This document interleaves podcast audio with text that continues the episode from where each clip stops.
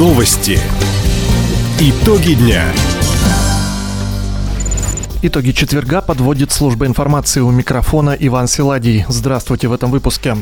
В правительстве региона создали антисанкционный штаб. Группа экспертов готовит новую редакцию устава Хабаровского края. Школы краевого центра могут изменить расписание и дать возможность ученикам отдохнуть три дня.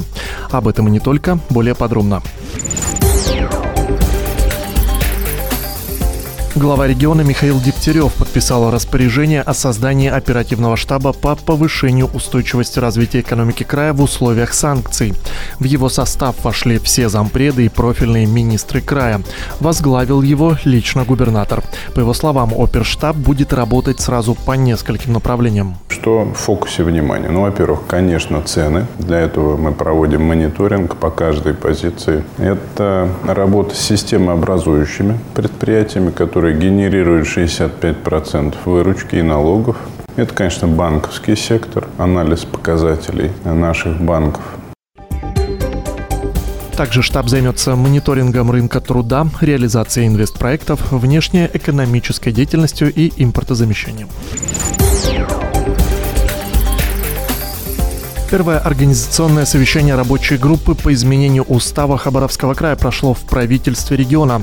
Над обновлением работают 65 человек. Правоведы, экономисты, деятели культуры, депутаты, главы муниципальных образований, общественники, члены Народного совета.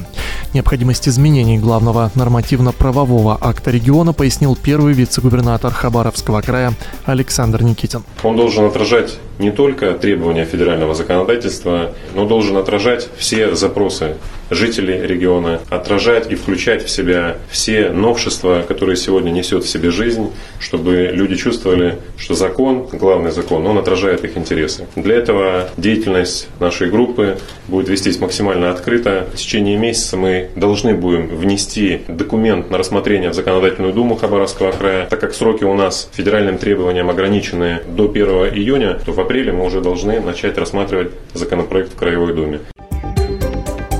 В новой редакции три раздела о конституционно-правовом статусе края, об организации системы публичной власти и о социально-экономическом развитии.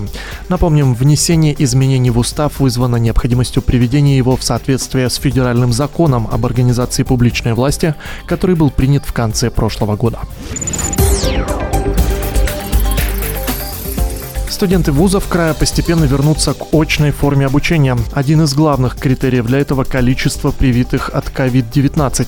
Об этом на заседании оперативного штаба заявила главный санитарный врач Хабаровского края Татьяна Зайцева. Мы им давали рекомендации о возможности перехода постепенного к очному форме обучения но при этом не забывать, что у нас действует постановление главного государственного санитарного врача об уровне вакцинации как преподавательского состава, так и студентов не ниже 80%. И все-таки принимать решение переходить к очной форме обучения именно в том числе и соблюдение этих требований.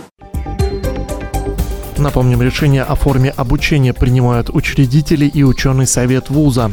Также они должны учесть, смогут ли студенты безопасно проживать в общежитиях. Развивать сферу санаторно-курортного лечения и медицинской реабилитации в регионе предложили депутаты Законодательной думы Хабаровского края. Это позволит не только повысить качество оказания оздоровительных услуг, но также придаст импульс развитию инфраструктуры, даст новые рабочие места, простимулирует торговлю и транспорт. Как пример, депутаты рассмотрели санаторий Уссури в селе Бычиха. Из числа тех, кто мог поехать туда на лечение, учреждение принимало лишь 20%, а в 2018 году и вовсе вовсе закрылась. Сейчас прорабатывается возможность его восстановления.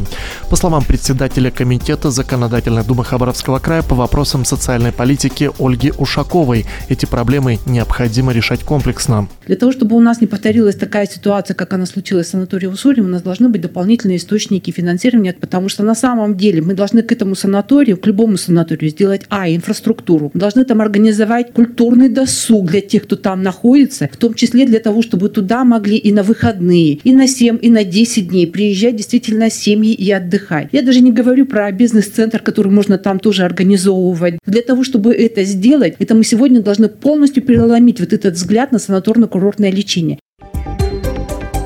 Парламенте региона приняли решение рекомендовать правительству края проработать отдельную краевую программу, которая позволит привлечь дополнительное финансирование в развитии санаторного комплекса здравоохранения. При этом в разработке должен участвовать не только Минздрав, но и другие региональные ведомства. Родители выпускников написали сокращенный вариант ЕГЭ по русскому языку. Он прошел в Краевом центре образования. 24 участника, среди которых представители родительских комитетов и различных общественных советов, прошли все этапы экзамена.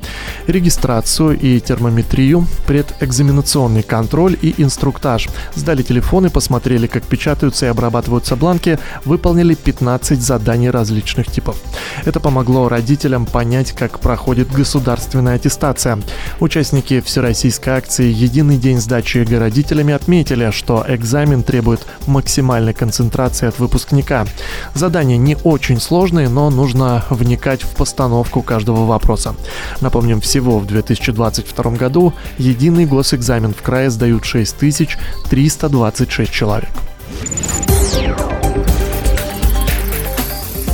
Школы Хабаровска самостоятельно принимают решение, как будут отдыхать и работать в предстоящие выходные и праздничные дни. Об этом нам рассказала начальник управления образования администрации города Татьяна Матвиенкова. В основном все школы работают по шестидневной рабочей неделе. И в субботу, как и вся страна работает, так и школы будут работать. Но учитывая, что суббота день учебный такой, ну, скажем, не самый загруженный, насыщенный, э, зачастую в этот день ставят такие уроки, как музыка, ИЗО. Многие школы не принимают решение понедельник перенести на субботу. То есть провести основные уроки русский, математика, физика, химия в субботу. Но это не все школы. Те, которые ну, пожелают это сделать. А вообще в понедельник они должны работать.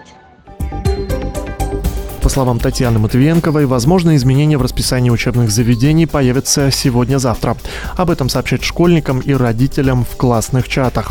Напомним, поскольку Международный женский день выпал на вторник, в правительстве решили перенести выходной с субботы 5 марта на понедельник. Таковы итоги четверга. У микрофона был Иван Силадий. Всего доброго и до встречи в эфире. Радио «Восток России». Телефон службы новостей 420282.